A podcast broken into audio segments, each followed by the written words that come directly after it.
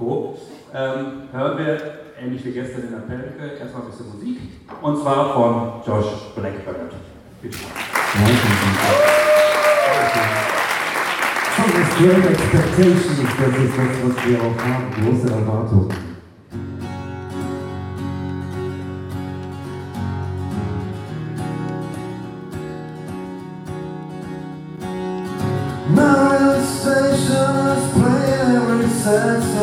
irmão.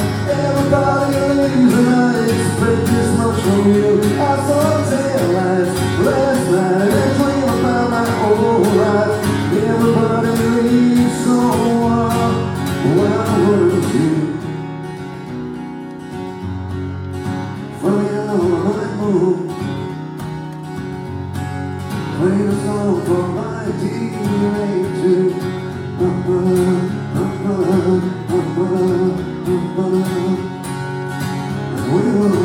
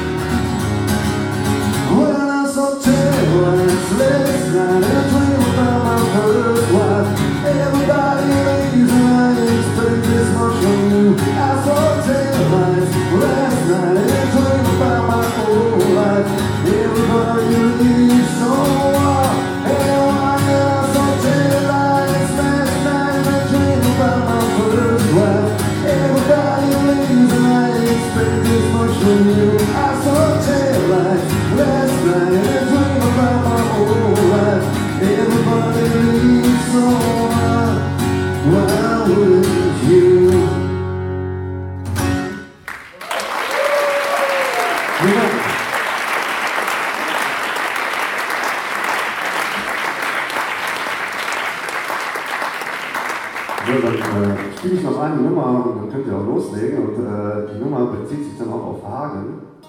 Es äh, trägt den wunderschönen Titel äh, Town for Losers. Das hat jetzt nichts mit Roy zu tun, das ist ja, ist ja ein Lied über mich. Und das Plural äh, Losers, das bitte ich zu entschuldigen.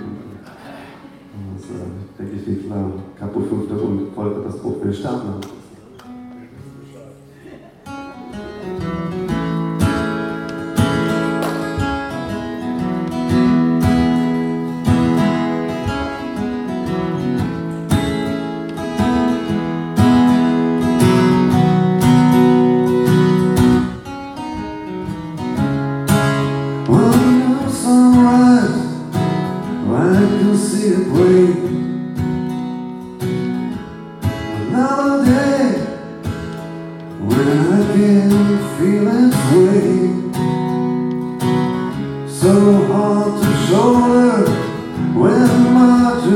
Break my back.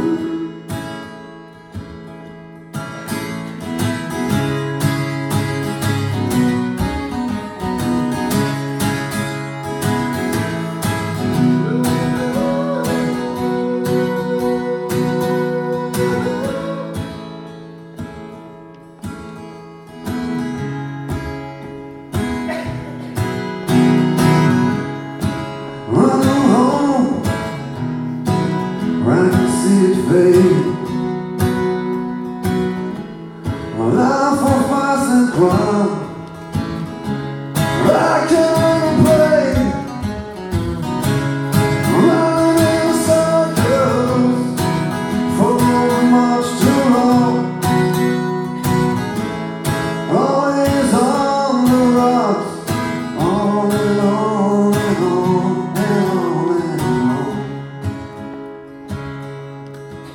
It gets worse before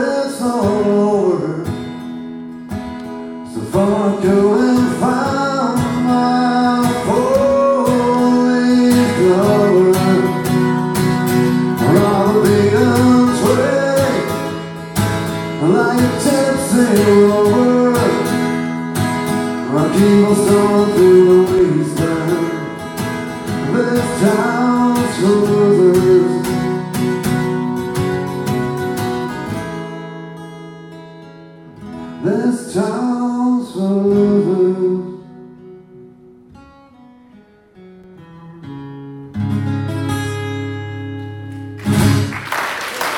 Dankeschön.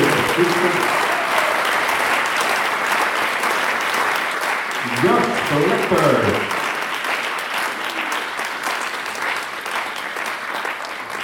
Der übrigens über die aktuelle Szene vor allen Dingen in Weringhausen einen Film gedreht hat, The auch sehr sehenswert, äh, genau im Grunde die Ausstellung. Und manchmal auch Platten mit, gestern in der Pelke musste er erst welche von zu Hause holen. Jetzt hat er sie im Auto, sehr gut. Ja, deutsches Liverpool oder Great Rock'n'Roll Swindles, also der Titel heute Abend. Also wie, wie viel war granatenstarke Kunst mit den entsprechenden Rahmenbedingungen, wie viel war vielleicht auch Hype oder wie man damals in Italien gesagt hat, Hype. Äh, egal, wie man jetzt die äh, Sache bewertet, die Phase war auf jeden Fall ein Startpunkt für viele steile Karrieren, beispielsweise von meinen beiden Gästen heute Abend. Hartwig Masuch, herzlich willkommen.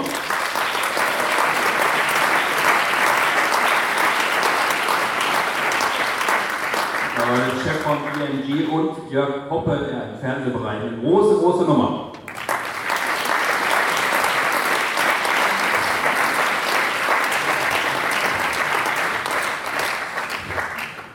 Ähm, wenn man hier reinkommt in die Ausstellung, ist ja das, das extra breit Zitat von der Albtraumstadt, was Heike, wie ich finde, sehr wichtig einfach mal geändert hat, hat in die Geschichte eingegriffen. Ähm, wie habt ihr es damals erlebt? War das damals die Albtraumstadt, die dann Leute wie ihr so ein bisschen ins Positive gedreht haben? Oder war das vielleicht auch einfach eine Stadt wie viele andere, die Potenzial hatte, was geweckt werden musste?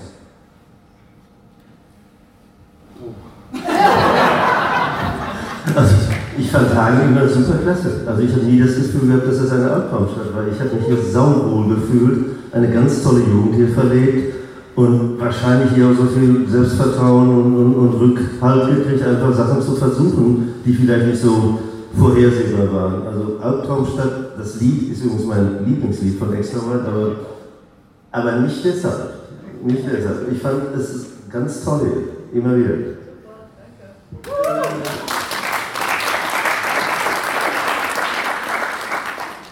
Also ich habe das ein bisschen anders empfunden. Ich hätte jetzt auch nicht Albtraumstadt unbedingt gesagt, aber ich fand schon, dass man hier ein bisschen abgehängt war in Hagen. Äh, Ich habe immer in andere Städte eher geguckt, bin ja viel, viel hingefahren, äh, zum Schluss auch immer nach Berlin und so. Und äh, gut, auf der anderen Seite hat die Stadt dann wahnsinnig viele Möglichkeiten geboten, weil eben hier gar nichts war. Konnte man wahnsinnig viel machen. den Charme, den man nicht hatte, den konnte man dann so richtig als Pfund ausspielen wahrscheinlich. Ähm, es ist ja aber natürlich die große Frage in diesen zehn Jahren, die die Ausstellung jetzt auch beleuchtet, was hat dazu geführt, was hat es möglich gemacht, dass, dass dieser so losbrechen konnte. Ähm, die forscht ja auch dazu, sagt, äh, Auftrittsmöglichkeiten waren wichtig, die es in den 60ern schon gab. Äh, Ich glaube, Grobschnitt hatten da in der THG-Aula einen, einen guten Kumpel, der sie dann auch reingelassen hat zum Proben, obwohl das gar nicht so richtig erlaubt war. Also waren es vielleicht auch Einzelne, die, die äh, dann sozusagen den Weg bereitet haben? Puh. Ja, viele Einzelne waren es. Ja, also Grubsche spielt da sicherlich eine große Rolle. Das war, Heike, tut mir leid, nie meine Musik. Ich hatte Band eigentlich gar nichts zu tun. Dennoch fand ich es erstaunlich, dass die da plötzlich im Rockpalast waren. Und äh, da dachte ich, oh, das könnte man auch hinkriegen. Ja? Und äh, von daher waren die schon wichtig in dieser Stadt. Und dann war es einfach ein Zusammentreffen von vielen, vielen Menschen, die dann zufälligerweise oder auch nicht zusammenkamen. Und äh, man muss ja auch die Zeit beleuchten, in der das passiert ist. Das war eine Zeit, wo es irgendwie öffentlich-rechtliches Fernsehen gab, es gab kein Internet, es gab kein Handy, äh, es gab eine sehr prosperierende Subkultur in allen möglichen Bereichen, es gab auch noch die RAF, es gab alle möglichen Gurus, denen man irgendwie äh, hinterherlief oder auch nicht. Zumindest äh, war die Welt äh, irgendwie offen für, für unheimlich viele Möglichkeiten. Und äh, wir haben in Hagen die Möglichkeiten ergriffen, die man hier irgendwie ergreifen konnte. Und das war eine ganze Menge.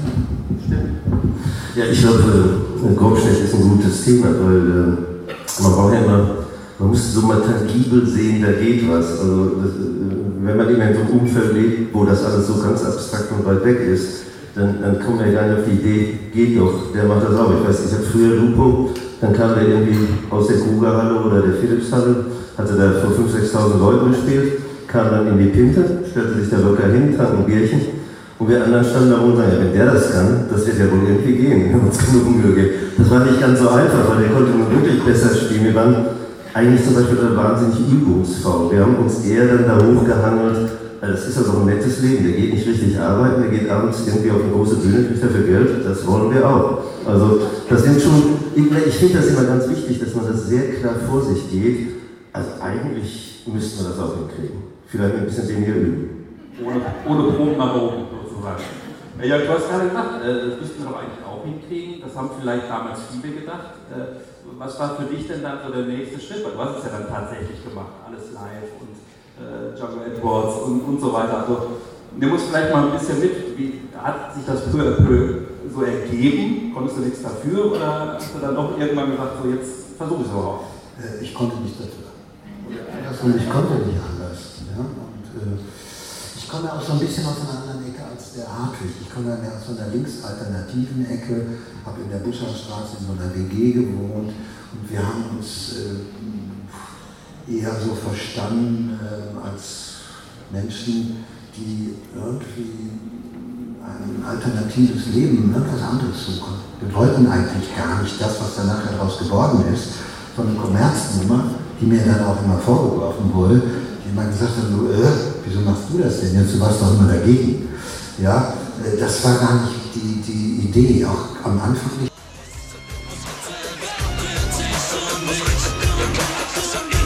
Von Falco kommen wir jetzt mal zu den Rolling Stones und Pink Floyd, denn das sind nur zwei Namen, die der ehemalige Hagener Hartwig Masuch heute unter Vertrag hat.